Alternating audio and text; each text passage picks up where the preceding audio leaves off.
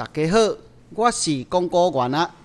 阿元啊，广告互大家听，大家嘛着抾茶互阿元啊兄，这叫互惠。你的小额赞助，鼓励着咱提供更较侪作品互大家欣赏，感谢。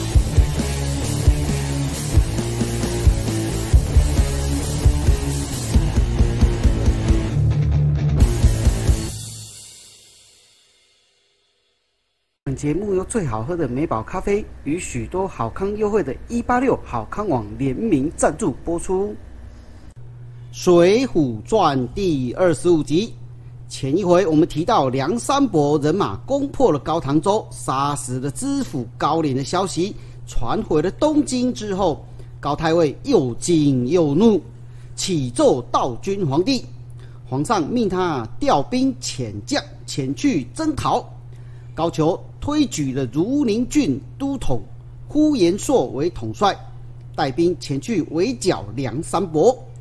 呼延灼是宋初名将呼延赞的后代，手使两条大铁鞭，有万夫莫敌的气概。皇上赐他骏马，踢雪乌骓，这是什么名啊？希望他能够马到成功啊！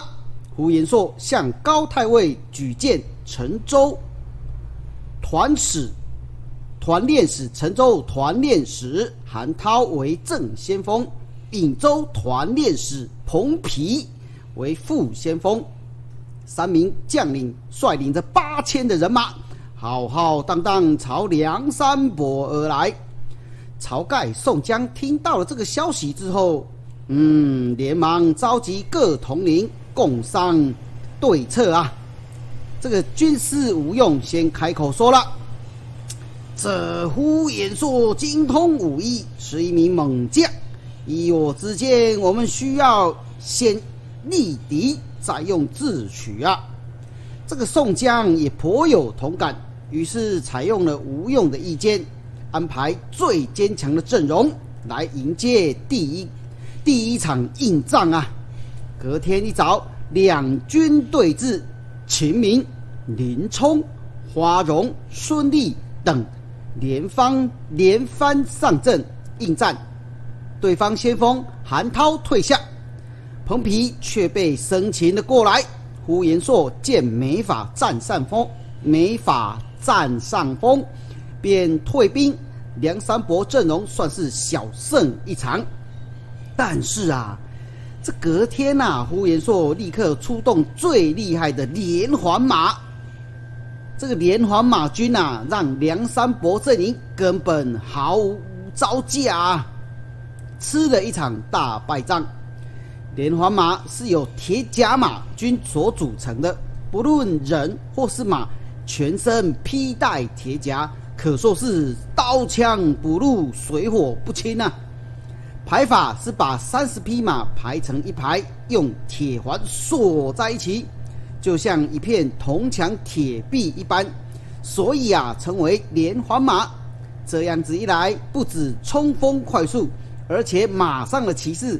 可以持枪冲刺，也可以射弓箭，战斗力大增。这呼延灼啊，三千连环马军分成了一百队，我靠，这这队伍非常的多哎！他们漫山遍野的横冲直撞而来，如入无人之境啊！梁山伯的军队根本就无法抵挡，最后只好各自逃命为先。宋江等人啊，幸好逃到了水寨。因为连环马只能在陆地上进攻，到了水路就用不上了，所以暂时摆脱了连环马的追击。不过啊，士兵们被抓走的、受伤的不计其数，损失惨重啊！晁盖得知消息之后，立刻与吴用、公孙胜下山来探望，只是一时也想不出什么破敌的方法。只好下令日夜小心提防，守寨不出门。至于大获全胜的呼延灼，立刻派人去京城传捷报。哦，抱歉，是呼延灼，口误哈。立刻派人去京城传捷报。高太尉非常的高兴，随即派人前往慰劳士兵。呼延灼对着使者说。哎，因为梁山伯四面环水，没有陆路可用，所以官兵无法再进一步的进攻山寨啊！一举歼灭盗贼，这真的是非常可惜。唉，现在唯一的方法只有用火攻攻击了。火攻就用火炮，火炮能够越过水面摧毁贼巢。听说东京有个炮手。叫宁正，外号轰天雷，擅长制造火炮，射程可达四十五里呀。如果能够请到他，就可以攻破梁山伯了。使者啊，回到京城，将这番话转告高太尉。高太尉立刻传令下旨，要林正前去梁山伯支援。与呼延灼会合，临阵一到啊，呼延灼便开始策划下一波的攻击。临阵一口安排了三门炮，有烽火炮、金轮炮、拇指炮，还有片炮。好了，最后是乱讲的哈。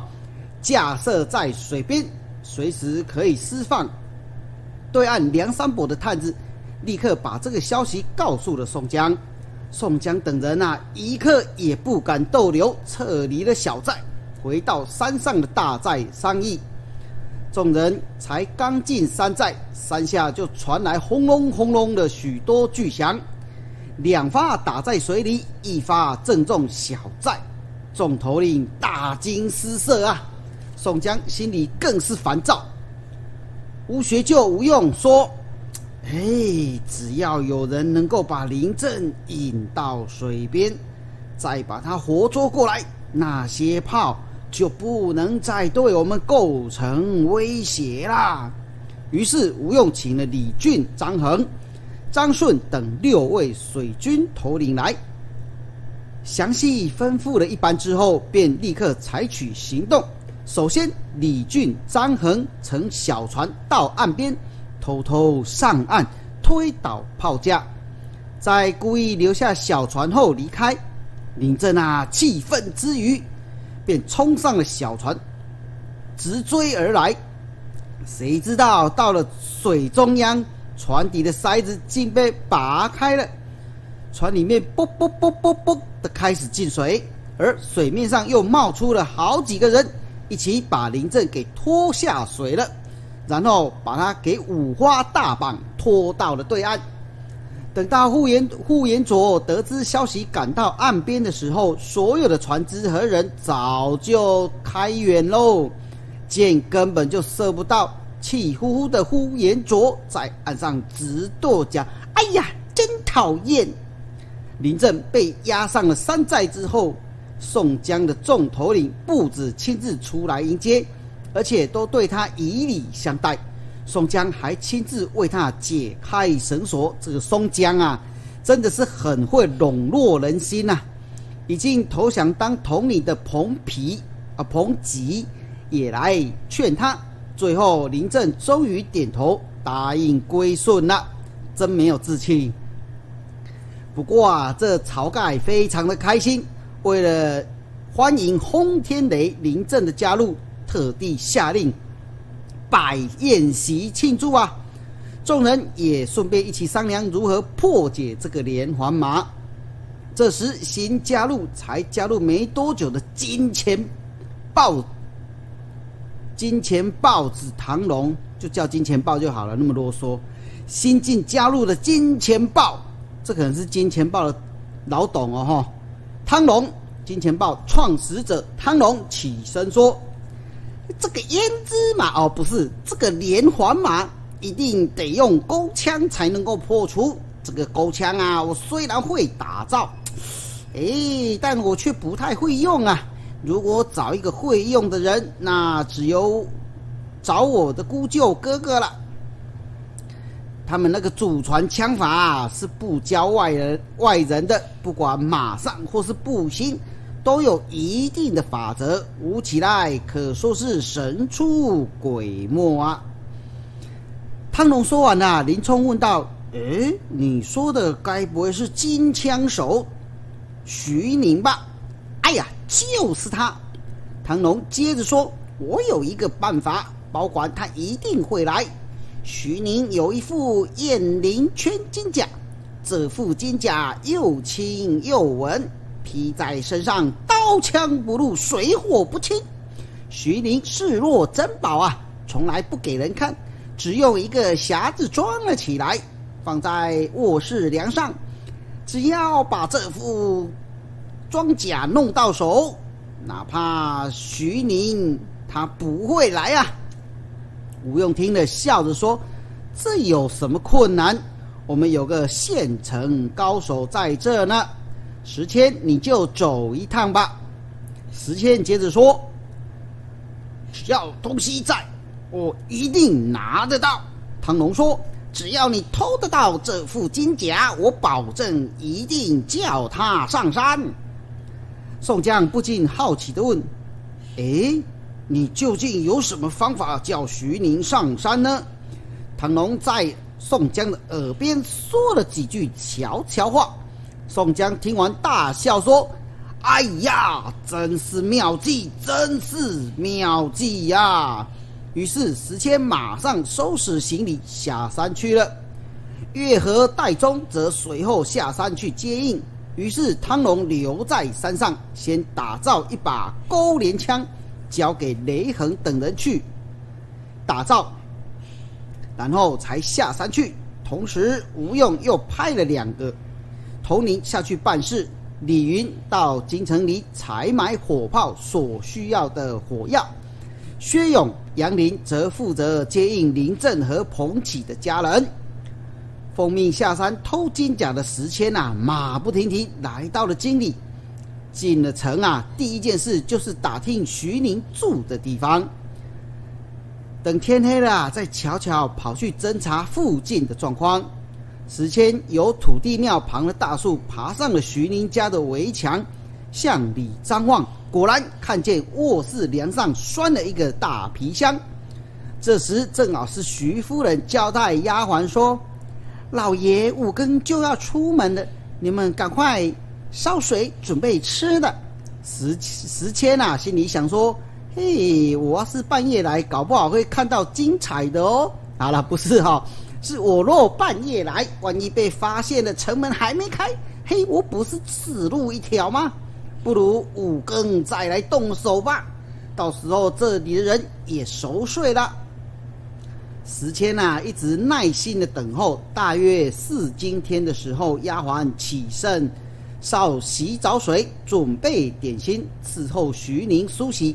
吃饭了之后，点了灯，送徐宁出门。时间趁时迁啊，趁机躲在厨房的桌下。没多久，丫鬟进来了，又去睡了。时迁啊，才轻轻爬到梁上偷看丫鬟。呸呸，不是哈，是拿起了夹子，正要下来的时候，徐夫人听见声音，问丫鬟说：“诶，梁上好像有声音呢。”这时。石谦连忙学老鼠叫，叽叽叽叽叽叽叽叽，才没让他们起疑。石谦拿起了小箱子，一口气跑到了城外，去客店拿起了行李，就没命似的狂奔赶路，一口气跑了四十多里路啊！来到了客店，袋中早已等候多时。石谦拿出了千金甲，交给了袋中，把空夹子随身背在身上。戴宗立刻赶回梁山，石谦则继续往前走，与汤龙在二十里外的客店会合。汤龙交代他：“你就沿着这条路一直走下去，只要看见门上有用白粉笔画圈的客栈，便进去歇脚或投宿。记得一定要把皮夹放在明显的地方，让人留下印象啊！”石谦。便依言继续前往。唐龙和石谦分手了之后，则直接往徐宁家走去了。到了徐宁家，徐宁正为传家之宝眼灵圈金甲被偷而愁眉不展呐。唐龙故意表示关切，并问起金甲的外观如何。徐宁说：“是用一个黑色的羊皮夹子装着，放在梁上。”唐龙一听，故意表示惊讶：“哎呀，上面是不是有狮子的夹子吗？上面是不是绣有狮子的夹子？”徐宁说：“对呀，你在哪里看到过吗？”唐龙说：“我来这的路上遇到一个黑瘦的汉子，他就背着一个很特别的红色夹子，难道就是他偷的？”徐宁一听，激动的用力抓住唐龙说：“快！”带我去找他，东西一定是他偷的。于是汤龙立刻和徐宁直奔城外。一路上，汤龙只要看到门上有白色圈圈的记号酒店，就拉徐宁进去打听消息。果然，每家店都有人看到一个黑瘦汉子和他背的一只红皮匣子。徐宁啊，因此深信不疑，继续和汤龙一路追踪下去。过了一天一夜，终于赶上了时迁。可是徐宁却大失所望，因为皮夹是空的。时迁说：“里面的东西被我另外一个同伙拿走了。他看我摔伤了手，走得慢，就不顾道义的丢下我先走。如果你肯放过我，我愿意带你去找他，如何？”去帮你要回金甲。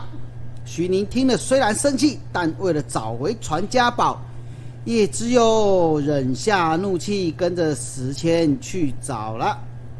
隔天，假扮成商客模样的月和，驾着一辆空马车，在路上和汤龙等三人无故遇到了。汤龙向徐宁介绍月和是他的好朋友，月和也很乐意载他们一程。正好徐宁也走，也觉得走得太慢了，于是三人便上了月河的马车。途中啊，月河拿出酒菜来请汤龙他们等人吃，徐宁则毫无防备下喝了掺迷药的酒，马上就不省人事了，被月河、汤龙等人一路啊带到梁山。众人将徐宁带到了聚义厅，让他喝下解药之后。没多久，徐宁便醒了过来，看到晁盖等人，他吓了一跳，问汤龙：“兄弟，你怎么把我带到这里来？”汤龙便为了破除连环马，才设计骗他上山，以便教大家使用勾连勾连枪的事说了。徐宁说：“你真的是害苦我了。”这时，宋江也过来敬酒说：“哎呀！”如今宋江占据水泊，只待朝廷招安，便可竭力尽忠报国。希望兄长能够留下来，一同替天行道啊！嗯，徐宁接着说：“我留下无妨，只是担心家中妻小的安危，请兄长放心，小弟一定去接他们上山，和兄长团聚。”于是宋江便派戴宗、汤龙等连夜赶往东京，接徐宁的家眷上山。几天之后，杨林接来彭几家人，薛勇接来宁正家人，李云买回了五车的火药。没多久，徐宁的家眷也接了过来，大家团聚，非常欢喜呀。这时候，雷横已经领人把钩镰枪打造好了。晁盖、宋江便请徐宁来教大家枪法。宋江吴用选用了五百名健壮的军卒，让徐宁训练。徐宁用心的传授，不到半个月，这五百人都能够把钩镰枪使得精熟。宋江和众头领非常的开心，准备再次迎战呼延灼，大破连环马。这天，众好汉坐在聚义厅中。宋江说：“诶，我有一个主意，想到这请教各位兄长。兄长有何妙计，请说。”宋江说：“我不想用骑兵，全用步兵作战。每十名钩镰枪配十名绕钩手，先躲在芦苇丛中，然后再派步兵诱敌。”当连环马到达的时候，钩镰枪便可钩马，绕钩则可抓人。吴用说：“这招叫长兵捉将，嗯，高明啊！”这时候啊，探子正好来报，呼延灼又率领了连环马在水边叫战。于是宋江便调兵遣将。徐宁、汤龙带着五百名的钩镰枪手和饶钩手，以最快的速度先渡到水对面树林埋伏。林正、杜兴两人负责放烽火炮，刘唐、穆弘等人则率领着步兵前去诱敌。另外一方面，呼延灼和先锋韩涛率领数百名连环军马，分南北两面杀奔而来。走了两三里路，忽然一阵炮响，呼延灼醒悟的骂道：“哎呀，这个临阵必定已经叛贼啦！可恶啊！”这时候，梁山伯的人马，呼延灼大怒。这时候，四处都是梁山伯的人马，呼延灼大怒，驱策连环马一路向北杀去。可是啊，这个梁山伯的人马早就跳进芦苇丛里，呼延灼也随后追赶过来。埋伏在草丛中的钩镰枪手见连环马冲了过来，纷纷撂倒了两边的马脚，中间的马便咆哮了起来，随即也被拖走了。饶钩手则伸出了饶钩，趁机勾人呐！这这是在夹娃娃吗？呼延灼见到了中了。勾连枪，连忙勒住了马，准备往回退兵。这时候啊，这个烽火炮接连接二连三的打了下来，漫山遍野都是梁山伯追赶而来的步兵。呼延灼往南想去追韩涛，可是迎面木村木红拦住了去路。呼延灼舞起的双鞭，斗了四百四五百回合，又拍马往西北边奔去。谁知道又遇上了谢珍、谢宝兄弟。双方缠斗了三四千回合之后，谢珍、谢宝反身就走。呼延灼随后追赶了一段路，两边草丛忽然窜出了。二十多把的钩镰枪，呼延灼大惊，哎呀，拍马向东北跑去，又撞见了仪仗卿、王矮虎夫妇拦住了去路。呼延卓不敢恋战，杀开了一条生路之后，快马逃出了重围。宋江鸣金收兵，这回可谓是大获全胜啊！又虏获了敌方先锋韩涛、刘唐，将他们绑回了山寨。宋江为韩涛哎韩涛解开了绳索，请他上到厅前以礼相待。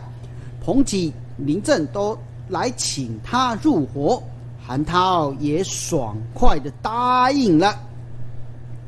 话说呼延灼全军覆没，独自逃出来，不敢回京，决定去投奔和自己颇有交情的青州慕容知府。这天晚上。呼延灼在一家客店过夜，谁知道半夜的时候，他的坐骑皇上御赐的踢血乌骓马，竟被桃花山的强盗给偷走了。啊，他又气又无奈啊！隔天一早便赶到青州府去。慕容知府见了呼延灼，大惊的问道：“哎，将军不是去围剿梁山伯的盗贼吗？”怎么今天一个人来这？呼延灼便把兵败如山倒的事情都说了一遍。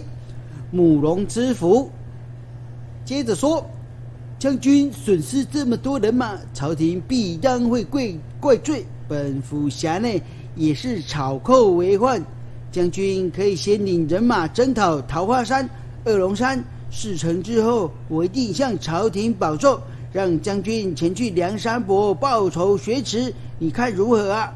呼延灼啊，拜谢说：“多谢相公关照，我一定全力以赴啊！”隔天，慕容知府送给呼延灼一匹青骢马，又拨给他两千名的兵卒，让他去攻打桃花山。呼延灼披挂整齐，带齐人马就出发了。桃花山的统领啊，正好是打虎将李忠和小霸王。周通啊，这一天，李忠和周通正在山寨里喝酒。小喽啰来报，青州兵马杀过来了，杀过来了。周通立即带了一百名小喽啰下山迎战，可是啊，根本不是呼延灼的对手，便转头回寨。呼延灼怕有埋伏，并没有追了上去。周通逃回山上，李忠知道两人都不是呼延灼的对手，便对周通说：“嘿，我听说花和尚鲁智深在二龙山当头领，他那有青面兽杨志和武松，都是勇将啊，不如写信向他们求救如何？”于是啊，李忠便写书信叫罗罗送去二龙山。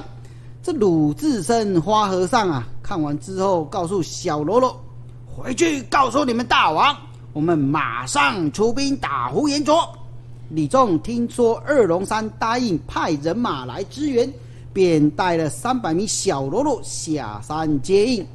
鲁智深、杨志和武松则各带了五百名的兵卒，朝着桃花山而来。两军对峙，呼延灼和鲁智深交手数百回合，不分胜负，都各自退回寨中。呼延灼心里想：本指望到这里可以势如破竹，轻易拿下这个草寇。哎呀，谁知道又遇到这个强硬的对手啊！此时啊，恰好慕容知府派人来报说，白虎山的孔明。孔亮两兄弟率领人马到青州劫牢，吴延灼便趁此机会回到了青州。谁知道呼延灼一到青州城外，就遇上了孔明、孔亮两兄弟，领兵攻城。呼延灼和孔明战了十几回合，孔明渐渐深感不知，被呼延灼给活捉了。孔亮则趁机逃到了二龙山，向鲁智深等人求求救。这到底之后孔明有办法救回来吗？鲁智深他会帮助孔亮救回他哥哥吗？或是呼延灼又会遇到哪些的抵抗呢？欲知后事啊，我们下回分晓。